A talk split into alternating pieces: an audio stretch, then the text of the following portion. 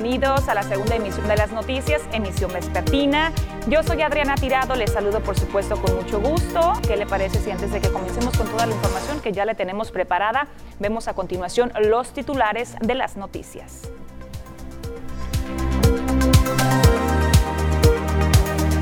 Cientos de mujeres participaron en Mazatlán en la marcha por el Día Internacional de la Mujer. Siguen llegando quejas de trabajadores que no recibieron aguinaldos. Se roban banderines de seguridad de las playas. Amarrada la totalidad de la flota camaronera. Y en los deportes, Mazatlán será sede de importante torneo de golf.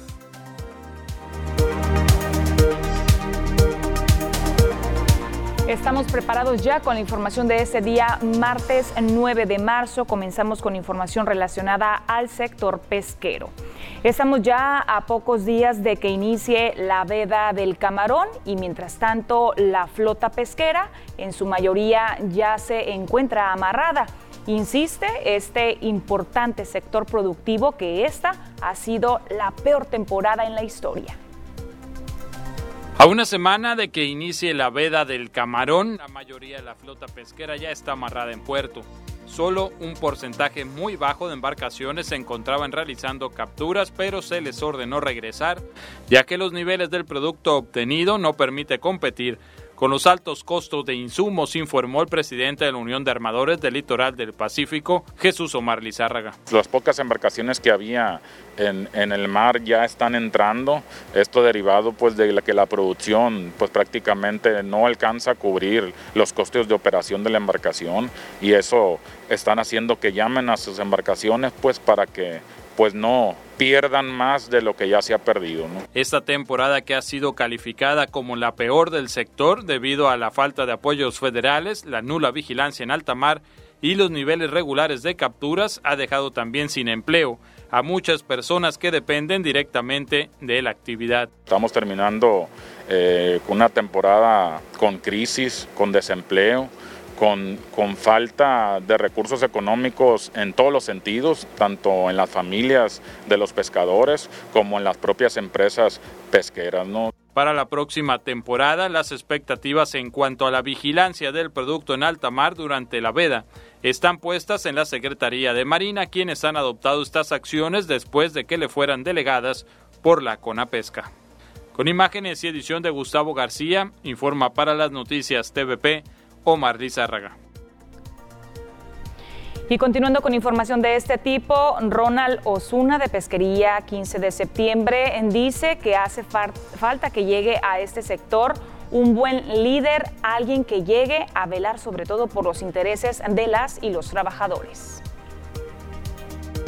ocupamos buscar un buen líder, alguien que se preocupe, que realmente entienda los problemas de la pesca y nos ayude a solucionarlos y cree la sinergia perfecta entre, entre gobierno y, entre empresarios, pues entre armadores y entre los pescadores. Esa sinergia perfecta la tenemos nosotros con el gobierno.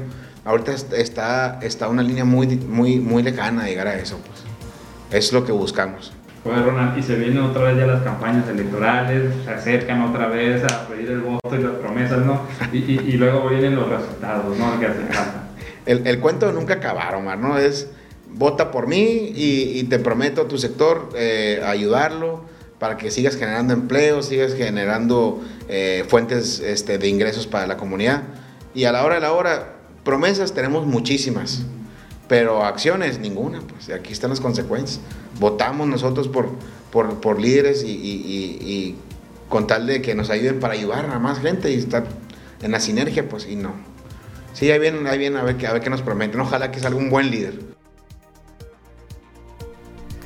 Y de la crisis del sector pesquero vamos a pasar a la crisis que actualmente están enfrentando los negocios que son dirigidos por mujeres aquí en Mazatlán. Sobre todo esto a consecuencia de la pandemia, estos negocios han tenido que cambiar de giro para poder eh, sobrevivir. Vamos a escuchar a continuación el testimonio de Imelda Alejo Velarde. Ella es presidenta de la Asociación Mexicana de Mujeres Jefas de Empresas. Ha sido un año de muchas pruebas, de muchos retos. Toda nuestra energía estuvo muy enfocada en la familia y en poder subsistir nuestros negocios. Dentro de, mis socias, no. Eh, hubo socias que tuvieron que cambiar de giro, ¿verdad? Se tuvieron que reinventar, pero en general los negocios siguieron trabajando, subsistiendo, eh, cambiando poquito la forma de, de actuar y medirse en los gastos, pero en lo que respecta, gracias a Dios, vamos reinventándonos y uniéndonos cada vez más, fortaleciéndonos para poder salir adelante. Tengo una socia que tenía el negocio de hotelería y se vinieron, pues cambiaron mucho las, las formas de trabajar y entonces dio un giro, se dedica ahorita a la repostería, ya ves que tuvo que bajar el número de, de personas que se hospedan. Tenemos pocos días de que iniciamos el mes de marzo, el tercer mes de este año, y todavía a estas fechas en la oficina de la Procuraduría de la Defensa del Trabajo siguen llegando las quejas de parte de los trabajadores eh, que no han recibido y no recibieron su aguinaldo. A casi tres meses de que se cumplió el plazo para la otorgación del pago de aguinaldos a los trabajadores, ante la Procuraduría de la Defensa del Trabajo todavía siguen llegando quejas para señalar a aquellas empresas y patrones que incumplieron con esa prestación marcada en la Ley Federal del Trabajo. Martín Morales Acuña, delegado de esa oficina en Mazatlán, dijo que la mayoría de las empresas señaladas han puesto como argumento la recesión económica que viven a causa de la pandemia del COVID-19. Sin embargo, aclaró que eso no es justificante, la Ley Federal del Trabajo nos marca aquí que la fecha límite para el patrón tuvo que ser el día 20 de diciembre del 2020 para hacer efectivo esta prestación, lo que es el pago de aguinaldo. Hay que aclarar aquí a la ciudadanía, a los trabajadores en este caso en especial, que este derecho prescribe al año. Tienen todo este, este 2021 hasta antes del, del 20 de diciembre de 2021 que eh, exigir al patrón siempre y cuando no se lo haya dado o tenga alguna duda del monto que debió haber adquirido. Es muy importante que si cambiaron de ciudad, de residencia o hasta el mismo país no se encuentran y quedó este derecho pendiente que exigir, eh, están todavía tiempo puesto que prescribe al año para el trabajador, más no para el patrón. El patrón tuvo la obligación de haberlo portado el día 20 de diciembre del 2020. En relación a la emergencia sanitaria por el COVID-19, dijo que todavía no está permitido el regreso a los centros de trabajo de personas vulnerables, es decir, los de la tercera edad, embarazadas y con padecimientos como diabetes, hipertensión y VIH. Dijo que si las condiciones lo permiten, estas personas pueden trabajar desde casa y si no pueden laborar en esa modalidad, el patrón debe de otorgar por lo menos el salario mínimo para que no sean este, eh, posiblemente contagiados por este virus letal que es el COVID. Es muy importante también aquí señalar que este, este tipo de actividades las pueden hacer siempre y cuando lo permitan desde casa, el famoso home office si sus actividades propias lo permiten, pues lo puede hacer en casa, si no, este, el patrón pues todavía está obligado a hacer efectivos los pagos, pues por lo menos el, el, salario mínimo, ¿no? Que nos marca la Ley Federal del Trabajo en este tipo de situación. La Procuraduría de la Defensa del Trabajo en Mazatlán está ubicada por la calle Río Baluarte, número 1000, local 8, en el fraccionamiento Tellerías. Los trabajadores también pueden contactarse vía WhatsApp al 6691-005614. Con imágenes y edición de Pedro Velarde, Sergio Victorino, Las Noticias TVP. Y en otros asuntos, con el propósito de que ya no se sature más el servicio de transporte público urbano aquí en Mazatlán, sobre todo estamos hablando de horas picos durante la mañana, al mediodía y también durante la noche. Bueno, pues al respecto, la Delegación de Vialidad y Transportes ha realizado ya una propuesta muy interesante a las empresas en Mazatlán. Debido a la saturación de pasajeros que presentan algunas unidades del transporte público en horas pico de la mañana, la Delegación de Vialidad y Transportes propone a las empresas privadas que contemplen el ingreso a sus trabajos de manera escalonada, propuesta que no se ha tomado en cuenta hasta el momento, aseguró. Eh, requerimos que haya un escalafón de entrada laboral para que no sea una carga tan fuerte en ese horario. ¿Han tenido acercamiento con unas empresas? No, no, hemos, no, hemos hecho las recomendaciones, hemos hecho las recomendaciones, este, no se, no se ha hecho nada todavía en ese aspecto, pero consideramos que debe de hacerse y a la brevedad posible. Esta propuesta se hace en base a que aun y cuando se han sacado camiones de otras rutas con menos demanda para ingresarlos a las que tienen mayor número de pasajeros, siguen sin darse abasto y la aglomeración de los usuarios se sigue presentando sin respetar la sana distancia. Eh, sacamos unidades, de acuerdo con ellos, de otras rutas sí, que tienen menos demanda y las eh, eh, incluimos en esas rutas que tienen mayor demanda. Sin embargo, aún con todo eso, este, eh, en ese horario específicamente, que no pasa más de una hora y media, es cuando se mayormente se satura la ruta porque todo el mundo entra a esa misma hora. Pues. De cualquier forma, se pide a la población que tome sus debidas precauciones y trate de organizar mejor sus tiempos al momento de hacer uso del transporte público urbano. Con imágenes y edición de Gustavo García, informa para las noticias TVP Omar Lizárraga.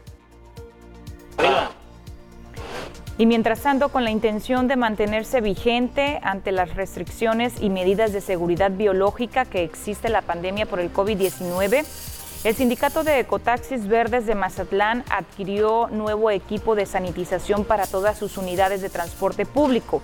Se trata de un difusor que logra desinfectar a fondo la unidad completa a base de vapor sanitizante. El secretario general del sindicato, Alfredo Noriega López, informó que primero sanitizará la flota completa de unidades que asciende a 500 579.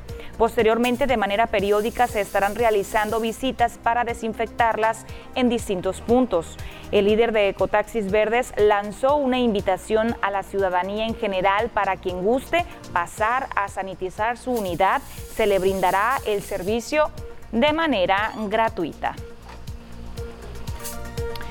Y también el secretario general de Ecotaxis Verdes, Alfredo Noriega, aseguró que por el momento ya se están recuperando los empleos de parte de los choferes. Vamos a recordar que durante el periodo del confinamiento que vivimos el año pasado, la mayoría de los operadores tuvieron que dejar estos trabajos y buscar nuevas oportunidades.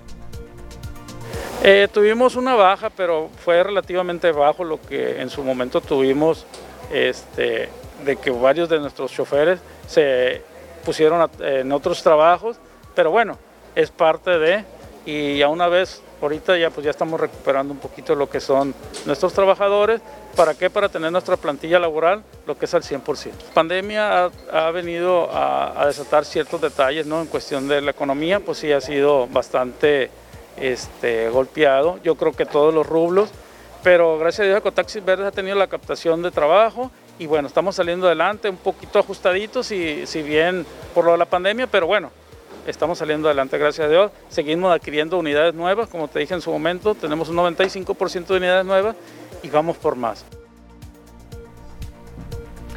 Es momento de hacer nuestra primera pausa comercial. Antes le recuerdo nuestra línea de WhatsApp 6692 405644. Aquí abajito le estamos mostrando el número telefónico para que se ponga en contacto con nosotros enviándonos reportes ciudadanos con fotografía o con un video y los eh, comentamos aquí con mucho gusto durante este noticiero. Hacemos la pausa comercial, regresamos.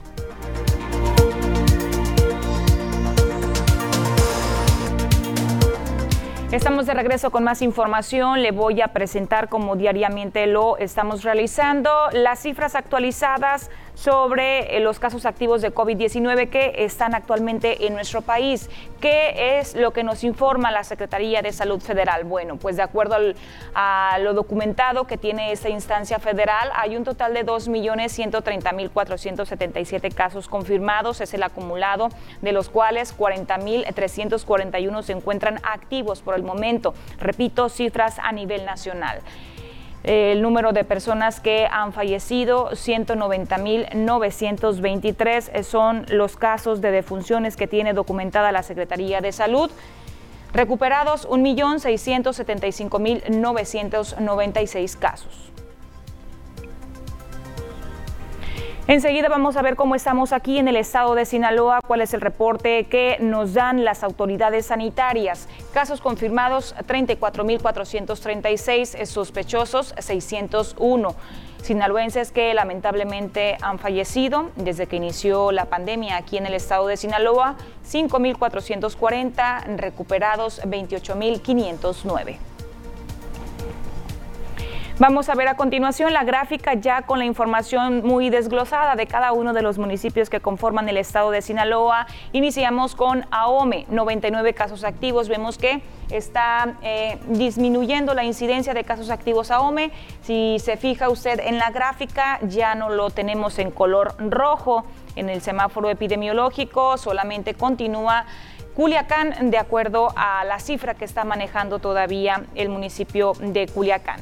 Bueno, vamos a seguir con el listado. Tenemos a Angostura con cinco casos activos, Badiraguato solamente está eh, registrando un caso activo, Concordia y Cozalá no tienen casos, eh, Culiacán 218 casos activos, es por eso que continúa todavía en color rojo. Choice dos casos, Elota 12, Escuinapa no está reportando casos activos de acuerdo al último corte que realizó la Secretaría de Salud el día de ayer por la tarde. Tenemos el fuerte con 17 casos activos, Guasave 27, Mazatlán 59, también Mazatlán se encuentra a la baja, sin embargo Mazatlán se eh, ubica en color azul en color azul, de acuerdo pues a esta cifra que le estoy compartiendo, tenemos a Mocorito con dos casos, el Rosario con tres, Salvador Alvarado con ocho, San Ignacio tres, Sinaloa municipio uno, Nabolato tiene 30 casos activos. Y enseguida le voy a compartir información sobre cómo está el proceso de vacunación aquí en el municipio de Mazatlán. Y es que de acuerdo a las autoridades, el registro para la vacunación de adultos mayores aquí en el municipio todavía no alcanza las metas. La Dirección de Bienestar Social Municipal reveló que llevan 4.500 personas de la tercera, de la tercera edad registradas. Sin embargo, la meta era de un padrón de 12.000. Tonatiu Guerra Martínez, titular de la dependencia, señaló que aún hay resistencia en la zona rural, por lo que aunque el módulo en el Palacio Municipal ya fue cerrado, el resto permanecerá abierto para brindar el servicio en forma gratuita. Vamos a escuchar a continuación al funcionario municipal. Acuérdense que íbamos por un padrón de 12 mil, que son los que estaban fuera de, del registro del, del 60 y, de 68 y más. En la segunda quincena de marzo es probable que ya Mazatlán entre en el proceso de vacunación. Me imagino que van a empezar por las zonas más alejadas, ¿sí? La Noria, el Quelite, las zonas, el Recodo, la zona rural, y luego se van a venir a las zonas de marginación. Ahí se van a venir. De registro, nosotros, lo que es la parte, se puede decir, más junta, las comunidades que están más, las cabeceras de las sindicaturas, prácticamente ya se terminó. Lo que falta son las comisarías. No quiere. Eso es un hecho. Sigue, igual. La gente no quiere la vacuna. Por eso... Porque mucha gente no, no, se quiere vacunar. Y aparte, no, es que, es que no quieren, son usos y costumbres. Son gente que, nunca ha tenido un servicio médico de ese tipo, entonces no, quieren. Y no los puedes obligar en las, en las comisarías. Sí, haz de cuenta que las zonas más pequeñas son, son en donde es más la incredulidad. Pues ahí lo decía de viva voz el funcionario municipal, hay resistencia sobre todo de parte de las y los adultos mayores, sobre todo en la zona rural. Es importante aquí documentarnos, informarnos al respecto sobre los beneficios de inmunización que nos tiene al momento que recibe nuestro cuerpo, nuestro cuerpo al momento de recibir la vacuna contra el COVID-19. Sin embargo, la decisión pues se respeta, pero sí hay que informarnos muy bien al respecto. Con esa información hacemos una pausa comercial, continuamos enseguida.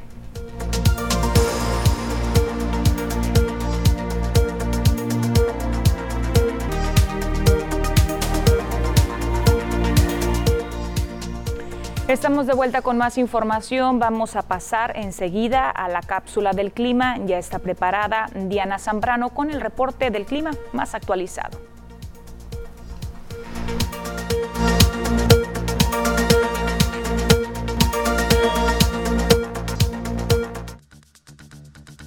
Hola, ¿qué tal? Y buenas tardes. Bienvenidos aquí al reporte meteorológico. Qué gusto acompañarlos ya en esta tarde de martes. Damos inicio con el mapa nacional para conocer las temperaturas actuales en algunos puntos importantes del país, comenzando por Tijuana, actualmente con un cielo mayormente nublado y 16 grados. La Paz el día de hoy se mantiene la misma condición de cielo con 28 grados. Guadalajara despejado con 30, al igual que en Acapulco, Oaxaca 29 y para finalizar más al sur con Mérida, actualmente con un cielo mayormente nublado. Nos vamos a conocer las temperaturas actuales. En nuestro estado, en Sinaloa, podemos ver valores los cuales varían entre los 24 y los 34 grados con cielos mayormente nublados en la mayor parte de nuestro estado. ¿Qué nos espera en los próximos días? Comenzando en Mazatlán, actualmente con un cielo parcialmente despejado. Se mantiene para el resto de la semana las máximas que van a variar entre los 23 y los 25 grados para el sector de Mazatlán. Ya en la capital, Culiacán, actualmente con 32 grados y un cielo mayormente nublado. Mañana miércoles se mantiene parcialmente nublado. Ya jueves se comienza a despejar las máximas que van a llegar hasta los 32 grados. Las mínimas que se prevén de entre 8 y 13 grados para el sector de la capital.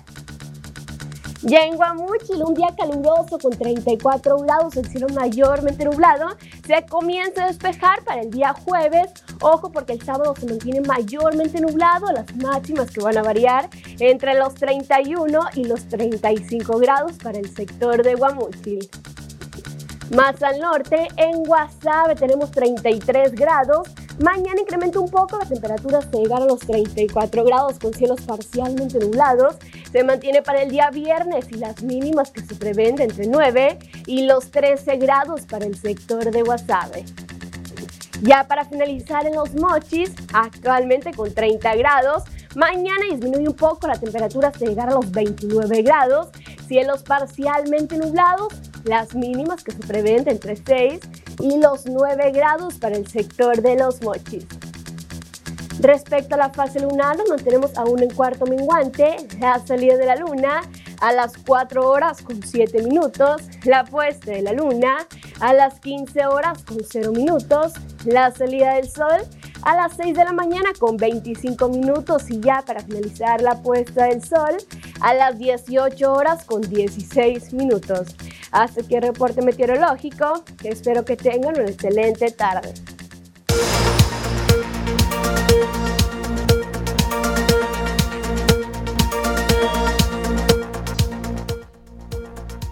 Y de la información del clima vamos a pasar a los reportes ciudadanos que ya están llegando a nuestra línea de WhatsApp. Eh, se están contactando vecinos del Fobiste Playa Azul para reportar una fuga de agua potable que tiene aproximadamente más de una semana. Esa situación ya lo reportaron hace un par de días. Sin embargo, el día de hoy nuevamente se volvió a generar un reporte con el número de folio 309-032. Esto es en calle Culiacán. Repito, eh, Fobiste Playa Azul hacen el llamado a las autoridades de Jumapán para que les den solución.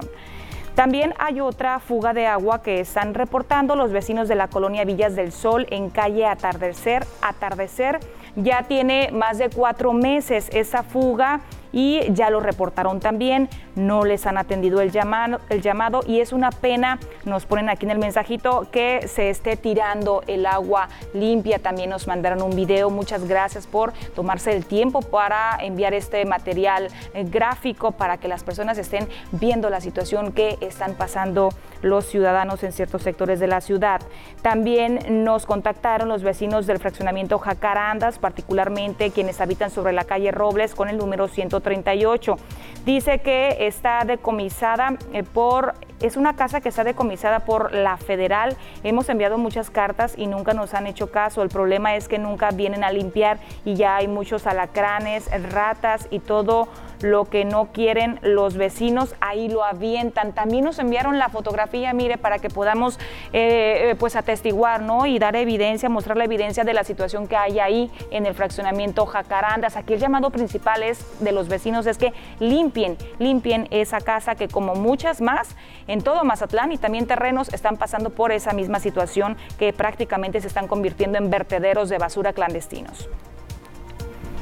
También me llegó otro reporte ya de otro tipo. Están señalando que hay luminarias en el área de patineta de libramiento 2 que eh, pues no están funcionando, es nulo el alumbrado y ya lo han eh, también reportado a las autoridades, sobre todo porque ya se están presentando robos ahí en esa zona, es en el libramiento 2, lo que conocemos como el parque lineal en el área de las patinetas. Pues ahí el llamado directo es para la Dirección de Servicios Públicos Municipales para que reparen el alumbrado público de una zona que sobre todo por las tardes y también por las mañanas es muy concurrida por los ciudadanos.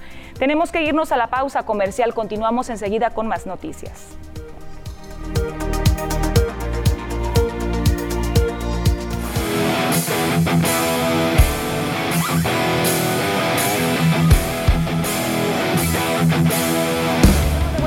Información. Ya está preparada la sección de los deportes. Esta ocasión nos acompaña ya de regreso mi compañero Ernesto Vázquez, a quien saludo con mucho gusto. Bienvenido, Ernesto. Adriana, muchas gracias. A la gente que está allá en casita, siempre es un placer eh, que pues, vea a través de la señal de TVP las noticias, sin duda alguna, y arrancar con lo mejor. Buenas noticias para Mazatlán FC Femenil. Sin duda, una, arrancan con el pie derecho la semana y con victoria ante el equipo de León.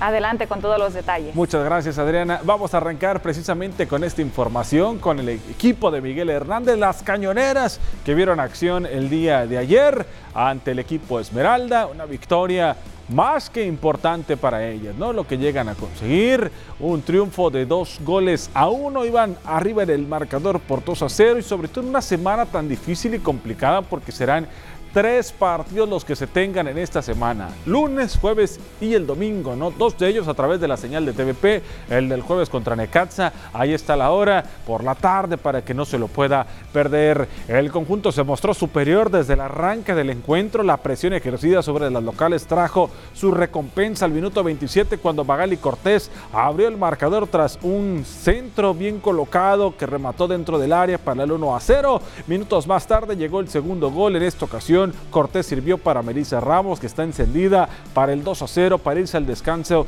con la ventaja. Claudia Cid remató dentro del área por parte del equipo de León al 87 y con eso pues se quedaron con el triunfo del equipo de las Cañoneras. Llegaron a 12 unidades y la Fiera se quedó con 8 puntos. El Kraken tendrá público el próximo jueves en la Liga MX Femenil. Ya está permitido el, sexo, el acceso al público hasta un 30% solamente.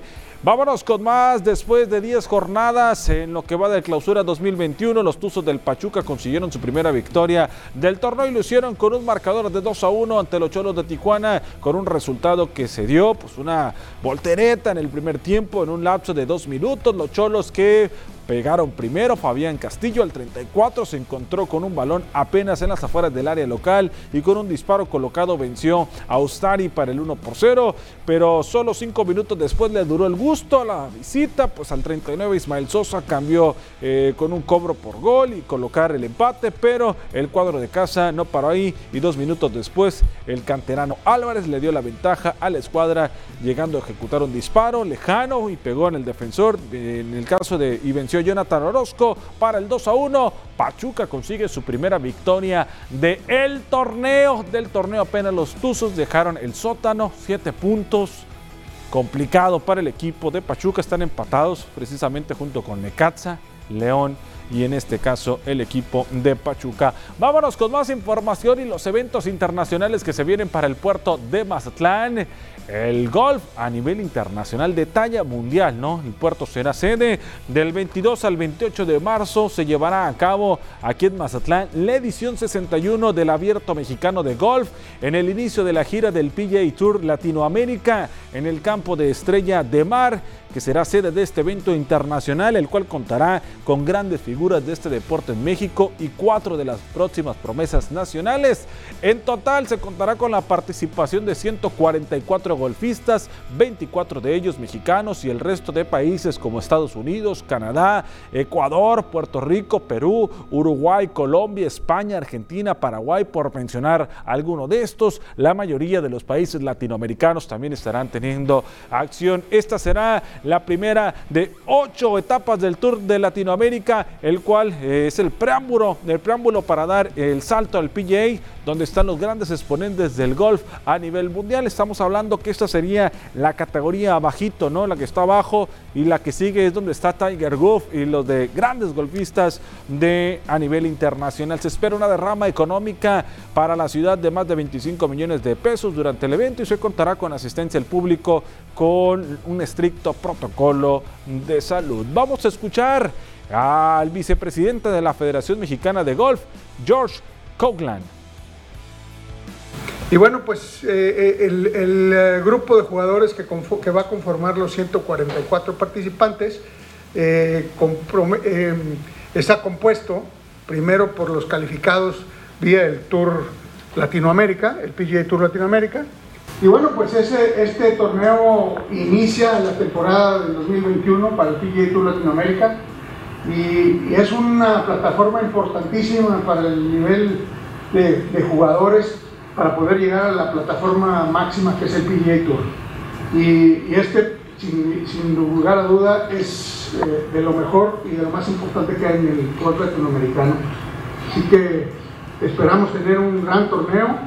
Eh, vendrán jugadores eh, espectaculares, tanto internacionales como mexicanos, y, y esperemos Vámonos con más información referente al voleibol de playa y lo que se está viviendo con los exponentes mexicanos. No la espera terminó para el voleibol luego de permanecer pues, un año sin actividad por la pandemia del COVID. Este lunes regresaron las competencias con el desarrollo de la primera fecha del Tour Mundial, el de la especialidad en Doha, en Qatar, donde vieron acción pues, las parejas mexicanas de Juan Ramón, eh, en este caso Juan Ramón Virgen, Juan Virgen, Rodolfo Ontiveros, Josué Gastón Gajón y, también José Luis Rubio fueron los que vieron acción, ya con participación estas parejas. En el caso de eh, Juan Virgen y Lombardo Ontiveros ya tienen récord de una victoria y una derrota hasta el momento. En el caso de José Luis Rubio y José Gastón, pues consiguieron imponerse al rival de Noruega en dos sets por marcador de 21-16 y 21-18 con un buen resultado por parte de la pareja mexicana que está con estos dos equipos, el representativo que tienen acción acá en el puerto de Mazatlán. Ahí entrenan por parte de Salvador Chava González, es el encargado de los entrenamientos de esta pareja acá en el puerto. Esto es parte de la información deportiva, lo que tenemos el día de hoy aquí en las noticias en TVP. Adriana Tirado por compartirnos la información. repetimos rápidamente eh, las fechas de Mazatlán FC. Actividad el jueves y el domingo por la pantalla de TVP, así que no se lo pierdan. Que no, se lo el jueves en la tarde y el domingo por la mañana. Pues ahí está. Muchas gracias Ernesto por compartirnos eh, los detalles del mundo deportivo. Tenemos que irnos a una pausa comercial. Regresamos enseguida con más información.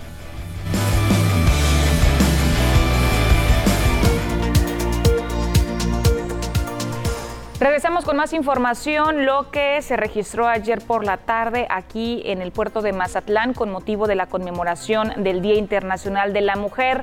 Cientos de mujeres precisamente se concentraron en el monumento del Venadito, ahí iniciaron su marcha.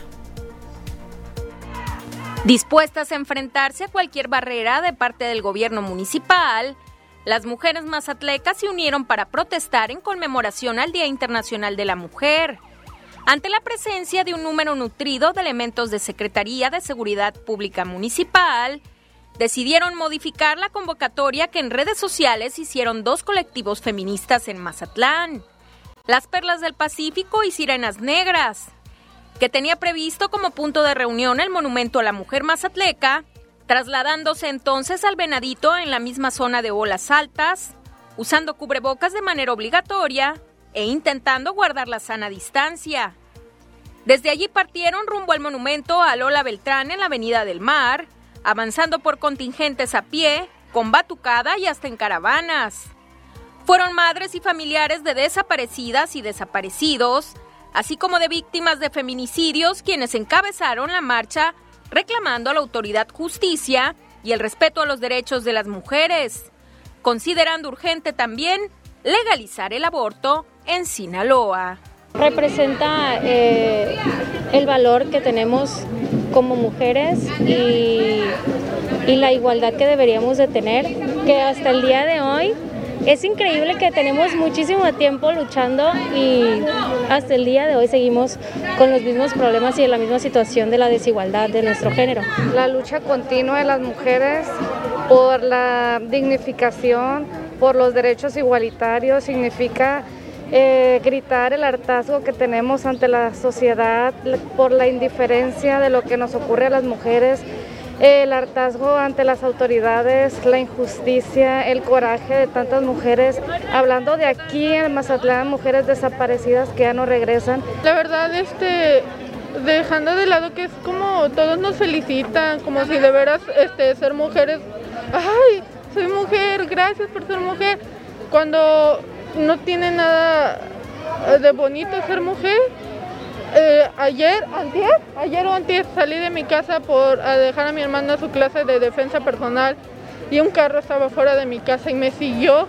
Algo va a suceder y algo va a hacer que, que cambie la situación y cambie la historia, así como muchísimas mujeres antes que pelearon y lucharon. Avanzaron por toda la franja costera hasta llegar al cruce de la avenida Lola Beltrán con la avenida del Mar frente al monumento de la cantante de origen rosarense, figura que era resguardada por elementos de la policía turística desde temprana hora, las mazatlecas realizaron un mitin.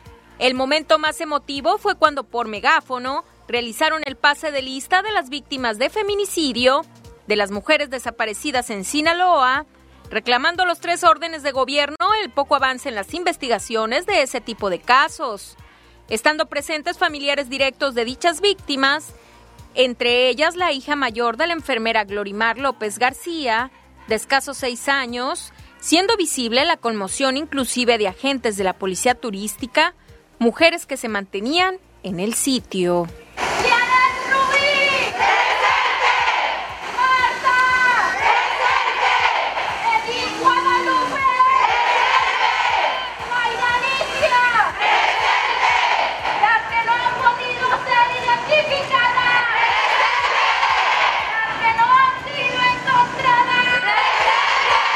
De esta forma y bajo un grito de hartazgo, las mujeres mazatlecas conmemoraron el 8 de marzo de este 2021. Con imágenes y edición de Pedro Velarde, reportó para las noticias TVP Cecilia Barrón. Y el Ayuntamiento de Mazatlán conmemoró el Día Internacional de la Mujer con una semana de conferencias virtuales, pero sin titular en el Instituto Municipal de la Mujer, tras la salida de quien se había desempeñado como titular María del Carmen Ramírez Morales para ocupar una suplencia en regiduría desde el sábado. Él y mujer se encuentra sin directora asignada. Y cambiando de tema, todavía no llega Semana Santa y los turistas que están arribando al puerto de Mazatlán están realizando actividades muy peculiares. Vea de qué se trata. La ola de robos en Mazatlán ya es perceptible hasta en zona de playa. Con la cercanía de la Semana Santa, el Escuadrón Acuático de Mazatlán ha notado que como fenómeno se ha registrado el ultraje hasta de señalamientos, banderines que resultan atractivos a los visitantes por tener el logotipo del ayuntamiento de Mazatlán. Tenemos ese, ese gran problema, pues la gente no, nos respeta los señalamientos y nos cuelgan un chorro, una toalla. Inclusive nosotros tenemos los, los, los postes que usamos para poner las banderines y a veces nos los quitan para ellos poner su palapito, ponerlo como sombrita. Eh, otro problema que tenemos también es que vandalizan los señalamientos. Aparte que los vandalizan, hay gente que se lleva de recuerdo la bandera, como dice Mazatlán, y trae el escudo. Entonces vamos a ver si este año solo le ponemos lo que es para evitar, aunque aún así también hay gente que, que se los lleva. Gonzalo Magallanes Romero, comandante del Escuadrón Acuático en Mazatlán, Dijo que ante ello han tenido que retirar los banderines y volverlos a instalar, exceptuando en sitios de mayor riesgo, en donde es necesario que haya una advertencia permanente de peligro, con el temor de que sean llevados por los bañistas. Es, recurrente, casi todos los años tenemos ese problema. Entonces, por eso ahora optamos por ponerlas, quitarlas, ponerlas, quitarlas. Pero tenemos zonas donde las tenemos que dejar forzosamente día y noche para que la gente cuando baje, porque hay gente que ya ve que se introduce en la noche y observe que hay ese señalamiento y sepa que es una advertencia de que ahí es peligroso. Entonces, eh, ese es el detalle, que en, en, algunas zonas las tenemos que dejar permanentes. Ahí sí a veces no amanecen, pero bueno, de inmediato ponemos una nueva. Pero solo permanentes tenemos en cinco playas nada. Las más conflictivas para nosotros son aquí en Olas Altas. Dio a conocer que en el caso de la caseta de vigilancia para salvavidas, que resultó incendiada cerca de conocido hotel hacia el área de Cerritos, ya fue sustituida con el apoyo de la operadora y administradora de playas, con el fin de estar lista para la próxima época vacacional en el puerto. Con imágenes y edición de Andrés Viera, reportó para las noticias TVP Cecilia Barrón. Y miren, temas amables, el pasado domingo en una playa del municipio de Escuinapa se presentó un espectáculo muy especial. Una lobo marino juvenil salió del mar durante varios minutos y estuvo jugando en el área de playa. Ante la mirada de decenas de personas que se encontraban en la playa La Tambora, prácticamente el animal modeló para las cámaras y teléfonos celulares de los presentes. Luego de ofrecer su show gratuito, el lobo marino regresó al mar, dejando un agradable momento para quienes lo presenciaron. Sin duda se trata de una de las bondades que nos ofrece la naturaleza. Hacemos una pausa comercial, continuamos.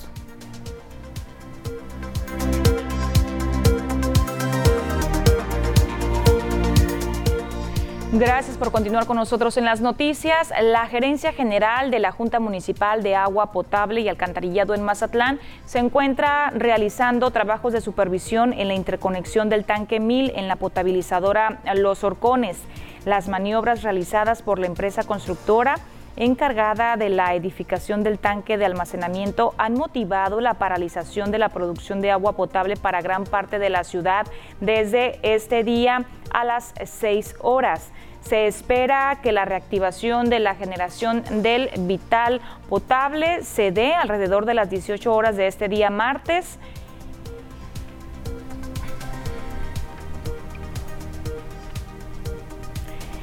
Y mire, continuando con más noticias, la recuperación del estadio Teodoro Mariscal va avanzando a favor del Ayuntamiento de Mazatlán. Es el pronóstico que mantiene el área jurídica municipal.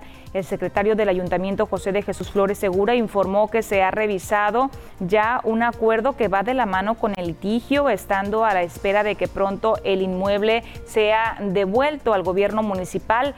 Recordó que se trata de un convenio incumplido al que ya le han dado vista al Instituto Municipal del Deporte, instancia encargada de tener la concesión, estando por ahora dándole celeridad a los trámites ante las instancias correspondientes, esperando sobre todo los tiempos que marca la ley con la plena confianza de que se respetará el hecho de que es sobre todo una propiedad eh, municipal.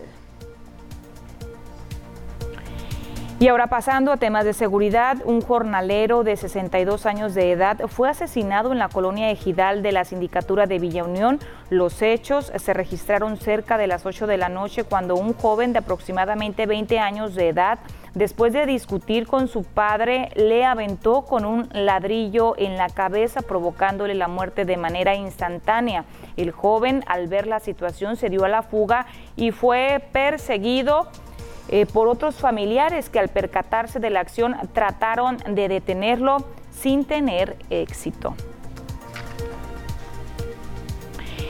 Y un hombre lesionado fue el resultado de un accidente entre una motocicleta y un automóvil, eso sobre la avenida principal de Lomas de Mazatlán.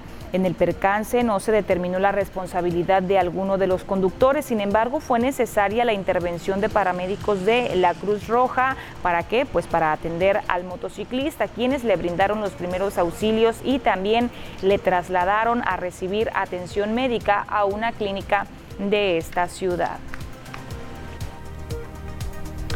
Hemos llegado ya a la parte final del noticiero. Eh, le agradezco mucho por haberme acompañado durante una emisión más. Les espero el día de mañana miércoles en punto de las 2 de la tarde. Le invito también para que continúe con la programación de TVP.